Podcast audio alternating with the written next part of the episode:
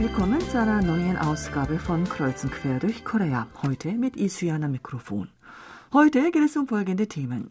Es wurde bekannt, dass eine Japanerin, die vor zehn Jahren ein Jahr lang Koreanisch gelernt hatte, mit Hilfe eines KI-Übersetzers einen wichtigen koreanischen Übersetzungspreis erhielt. Das Literaturübersetzungsinstitut vertritt die Position, dass eine öffentliche Diskussion darüber erforderlich ist, inwieweit die KI-Übersetzung akzeptiert werden kann. Mehr dazu im ersten Beitrag. Im zweiten Teil hören Sie die Donnerstagsrubrik Suchwort aktuell. Im dritten Teil erfahren Sie, dass die Südkoreaner nun mehr Fleisch als Reis konsumieren. Zuletzt berichten wir über ein Falknerei-Erlebnisprogramm in Südkorea.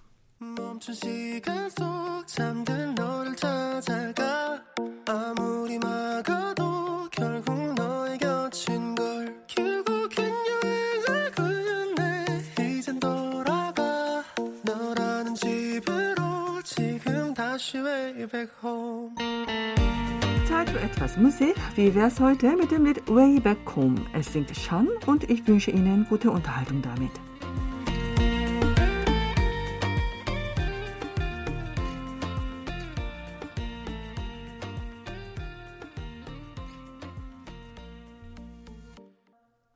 Es wurde bekannt, dass eine Japanerin in ihren 40ern, die vor zehn Jahren lediglich ein Jahr lang Koreanisch gelernt hatte und damit die Sprache nicht so gut beherrscht, mit Hilfe eines KI-Übersetzers einen wichtigen Übersetzungspreis in Südkorea erhielt. Das Literature Translation Institute of Korea, kurz LTI Korea, vergab im vergangenen Dezember den Korea Translation Award 2022. Die Japanerin Yukiko Matsuzue erhielt mit ihrer Übersetzung der beliebten koreanischen Webcomic-Serie Antiquitätenladen in der Zukunft ins Japanische in der Kategorie Webtoon den Anfängerpreis. Es wurde bekannt, dass sie bei der Übersetzung den KI-Übersetzer Papago des Portals Naver zu Hilfe nahm.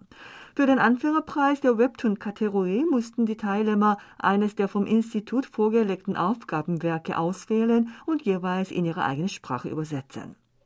Die Japanerin teilte kürzlich bei einem Interview mit, dass sie mit der Bilderübersetzungsfunktion von Papago eine Rohübersetzung des Webcomicwerkes vorgenommen hatte. Danach habe sie die Texte in den Computer eingegeben und unpassende und merkwürdig klingende Ausdrücke korrigiert. Ihre Arbeit wurde von den Jurymitgliedern einstimmig als Preisträger ausgewählt.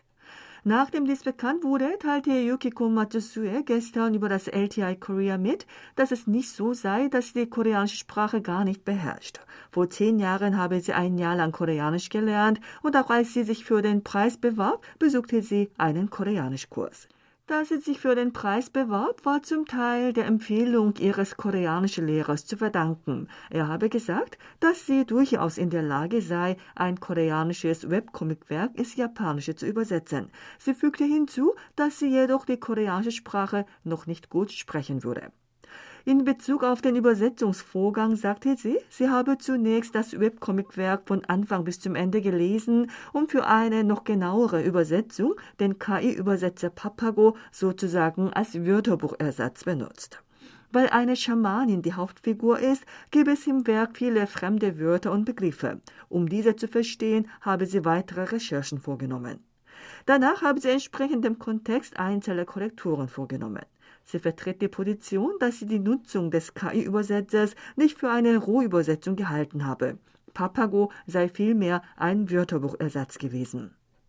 Das LTI Korea betrachtet den diesmaligen Vorfall als ein Beispiel, das den Trend zur KI-Nutzung bei Übersetzungsarbeiten zeigt und will neben der Verbesserung des Systems für Anfängerpreisausschreibung auch über den Umfang der Zusammenarbeit mit der künstlichen Intelligenz diskutieren. Im Falle des Übersetzungsanfängerpreises wolle das Institut entsprechend dem Zweck, Nachwuchsübersetzer zu fördern, deutlich vorschreiben, dass es eine eigene Übersetzung ohne fremde Hilfe wie von einem KI-Übersetzer sein muss. Die Preisträger sollen nach einem entsprechenden Bestätigungsverfahren ausgewählt werden. Ein Mitarbeiter des Instituts sagt, weil es in den Auswahlnormen des vergangenen Jahres keine deutlichen Bestimmungen bezüglich der KI-Nutzung gab, könne nicht gesagt werden, ob der Preis zurückgenommen werden muss. Wichtig sei beim diesmaligen Beispiel die Frage, inwieweit die KI-Übersetzung akzeptiert werden kann. Wir leben bereits in einem Zeitalter, in dem die künstliche Intelligenz kreative Arbeiten leistet. Daher wird eine zukunftsweisende Zusammenarbeit zwischen dem Menschen und der künstlichen Intelligenz in verschiedensten Bereichen ein wichtiges Gesprächsthema werden. Kim Uk-dong, Ehrenprofessor an der Sagang-Universität, der kürzlich das Buch mit dem Titel Der Weg des Übersetzers veröffentlicht hat, meinte in einem Telefoninterview mit Yonhap News, bei Zeitungsartikeln, gesetzlichen bzw. diplomatischen Dokumenten sowie Werbetexten sei eine fast perfekte KI-Übersetzung möglich. Anders als bei solchen technischen Übersetzungen sind den KI-Übersetzern bei der literarischen Übersetzung Grenzen gesetzt, weil sie die feinen und delikaten Gefühle des Menschen, sinnreiche Bedeutungen und Nuancen der menschlichen Ausdrücke noch nicht genau erfassen können. Die künstliche Intelligenz könne bei der Übersetzung den Menschen nicht vollständig ersetzen, aber die Rolle eines Helfers spielen.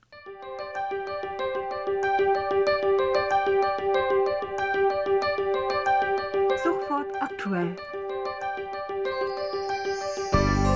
Es ist Zeit, Sie über interessante Suchwörter der letzten Tage zu informieren. Mit dem Studio ist auch heute wieder Sebastian Ratzer. Hallo, liebe Hörer. Die Zahl der südkoreanischen Nutzer der App des globalen OTT-Dienstes Netflix hat dank des Erfolgs der Netflix-Originalserie The Glory mit Sung Hye-kyo in der Hauptrolle den bisher höchsten Stand erreicht. Der App- und Einzelhandelsanalysedienst Wise App Retail Goods teilte am 7. Februar mit, dass durch eine Stichprobenerhebung bei südkoreanischen Smartphone-Nutzern festgestellt wurde, dass die Zahl der südkoreanischen Netflix-App-Nutzer im vergangenen Januar mit 12,79 Millionen den bisher höchsten Stand erreicht hat. Im vergangenen November, als die Serie The Glory noch nicht veröffentlicht worden war, lag die Nutzerzahl bei 11,16 Millionen. Verglichen damit ist die Zahl um 15 Prozent oder 1,63 Millionen gestiegen. Auch die gesamte Nutzungszeit der Netflix-App ist im selben Zeitraum von 4 Milliarden Minuten um 24 Prozent auf 4,9 Milliarden Minuten gestiegen. Verglichen mit der Nutzungszeit von 5,4 Milliarden Minuten im Januar des vergangenen Jahres war es aber 9 Prozent weniger. Der Analysedienst weist in dem Zusammenhang darauf hin, dass seit vergangenem April, als die Corona-Einschränkungen aufgehoben wurden, immer mehr Menschen sich außerhalb der eigenen vier Wände aufhielten, sodass die Nutzerzahl und Nutzungszeit der Netflix-App zurückging. Die Analyse hat ergeben, dass dank der Beliebtheit von Contents wie Reborn Rich und The Glory beide Werte gestiegen sind. Die Netflix-Serie The Glory, die einen großen Beitrag zur Zunahme der Netflix-App Nutzerzahl geleistet hat, löste seit der Veröffentlichung der ersten Staffel mit acht Episoden am 30. Dezember 2022 weltweit einen wahren Hype aus. Die Rachegeschichte leistete auch einen Beitrag dazu, die Zuschauer auf die Ernsthaftigkeit des Problems der Schulgewalt aufmerksam zu machen. Viele Zuschauer warten schon gespannt auf die zweite Staffel, die am 10. März bei Netflix veröffentlicht wird. Viele Netzbürger interessierten sich auch für die Nachricht, dass ein Briefträger, der im Dienst vor einem Haus auf den Boden gefallene Wäsche aufgehoben und zusammengelegt hatte, vom Postamt ausgezeichnet wurde. Die koreanische Post gab am 7. Februar bekannt, dass der Briefträger Tak Hyun-soo vom Postamt der Stadt Tangjin in der Provinz Südchungcheong für eine spontane Hilfe ausgezeichnet worden ist. Der Briefträger hat am 31. Januar bei der Zustellung von Post bemerkt, dass im Garten eines Hauses ein Wäscheständer umgefallen war. Diesen stellt er wieder auf und hob außerdem noch die auf dem Boden liegende Wäsche auf und legte sie ordentlich zusammen. Seine gute Tat wurde von einer Überwachungskamera aufgezeichnet, und der Hausbesitzer staunte nicht schlecht und schaltete die Presse ein, damit sie über den netten Postboten berichtet.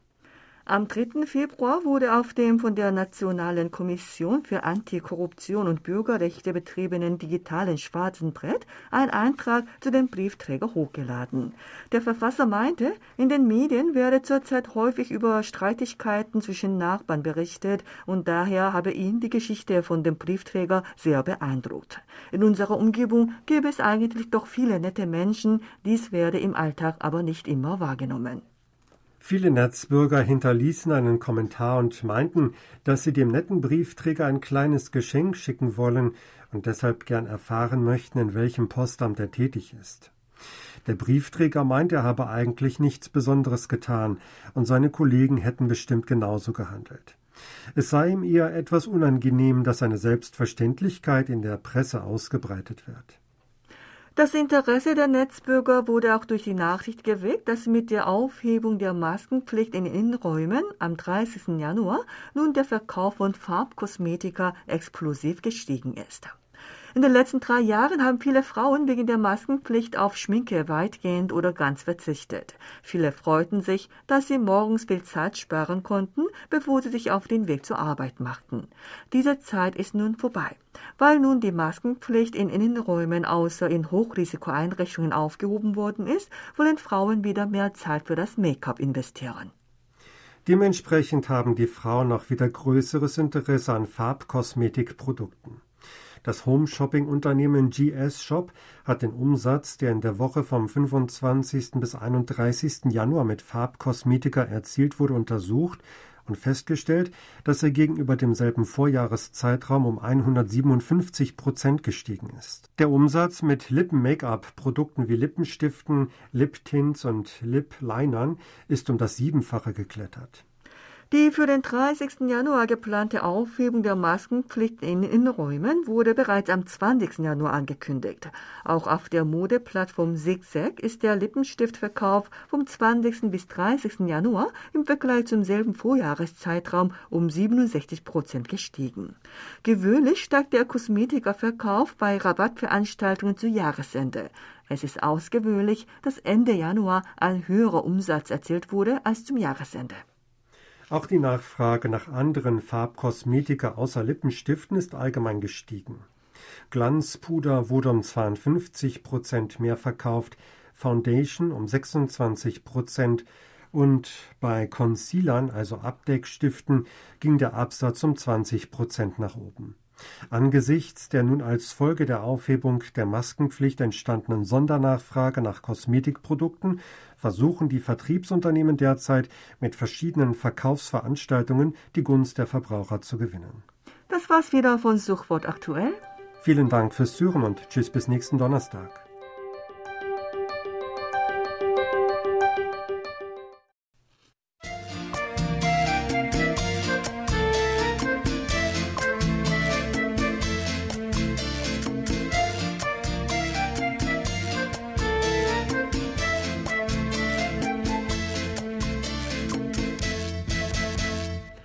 Ein 41-jähriger Angestellter nimmt kein Frühstück zu sich. Stattdessen isst er zu Mittag reichlich, und zwar viel Fleisch und wenig Reis.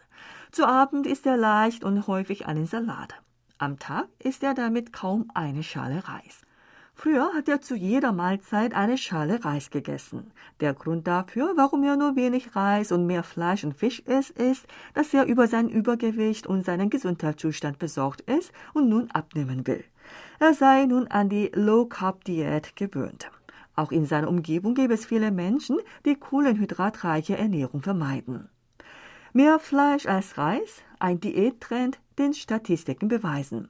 Das Statistikamt hat am 27. Januar das Ergebnis der Untersuchung über Reiskonsum 2022 veröffentlicht.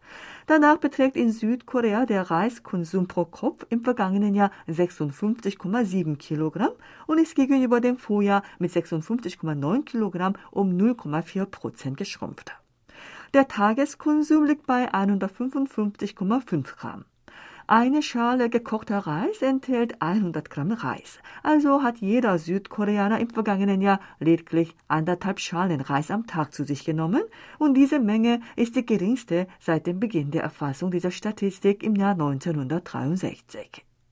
Im Gegensatz dazu ist der Fleischkonsum stets gestiegen. Das Koreanische Institut für Landwirtschaft hat am 18. Januar die Landwirtschaftsprognose 2023 veröffentlicht. Danach betrug der Fleischkonsum pro Kopf im vergangenen Jahr 58,4 Kilogramm. 2002 lag er bei 33,5 Kilogramm, wuchs im Jahresdurchschnitt stets um 2,8 Prozent und hat schließlich im vergangenen Jahr erstmals den Reiskonsum überholt. Ein Mitarbeiter des Instituts sagt, dass die klare Tendenz zu erkennen sei, dass auch in Südkorea wie im Westen Fleisch als Hauptnahrungsmittel eingenommen wird. Nach der Prognose wird der Pro-Kopf-Fleischkonsum 2024 auf 58,5 Kilogramm, 2027 auf 60,6 Kilogramm und 2032 auf 63,1 Kilogramm steigen. Das am meisten konsumierte Fleisch ist Schweinefleisch. Mit 28,5 Kilogramm nahm Schweinefleisch im vergangenen Jahr beim Pro-Kopf-Fleischkonsum der Südkoreaner den ersten Platz ein, gefolgt von Hühnerfleisch mit 15,1 und Rindfleisch mit 14,8 Kilogramm. Schweinefleisch macht damit am Fleischkonsum der Südkoreaner fast die Hälfte aus. Nach einer vom Amt für Förderung der ländlichen Regionen bei 1700 Erwachsenen durchgeführten Umfrage über Rind- und Schweinefleischkonsum 2022 nehmen 78 Prozent der Befragten mehr als einmal die Woche Schweinefleisch und 50 Prozent mehr als einmal die Woche Rindfleisch zu sich. Wenn die Nachfrage groß ist, steigt das Angebot. Nach dem Koreanischen Institut für Landwirtschaft lag das Schweinefleischproduktionsvolumen im vergangenen Jahr bei rund 9,51 Billionen Won, umgerechnet etwa 7,56 Milliarden US-Dollar und stieg gegenüber dem Vorjahr um 12,2 Prozent. Damit stand Schweinefleisch beim landwirtschaftlichen Produktionsvolumen an erster Stelle. Währenddessen fiel das Reisproduktionsvolumen im selben Zeitraum von 9,53 Billionen Won um 6,1 Prozent auf 8,9 Billionen Won und belegte Rang 2. Das Institut rechnet damit, dass im Jahr 2032 beim Produktionsvolumen Schweinefleisch mit einem Anteil von 16,7 Prozent an erster Stelle stehen wird, gefolgt von Rindfleisch mit 11,7 und Reis mit 10,8 Prozent. Zhang Professor für Viehzuchtwissenschaft an der Gyeongsang-Universität, meint, nach dem Marktprinzip wäre die Reisproduktion noch stärker geschrumpft. Weil die Regierung auf der Ebene der Nahrungsmittelsicherheit den überschüssigen Reis angekauft hat, habe der Produktionsrückgang gedrosselt werden können. Weil die Senkung des Reiskonsums noch steiler ist als die Steigerung des Fleischkonsums, könne die Reisproduktion nicht zunehmen. Es besteht die Aussicht, dass auch der Konsum von Gemüsearten, die zusammen mit Fleisch verzehrt werden, mitsteigen wird. Das Institut prognostiziert, dass der Pro-Kopf-Konsum der fünf Gemüsearten Chinakohl, Rettich, Knoblauch, Zwiebel und Peperoni von 11,1 Kilogramm in diesem Jahr im Jahr 2032 um das Zehnfache auf 111,6 Kilogramm steigen wird.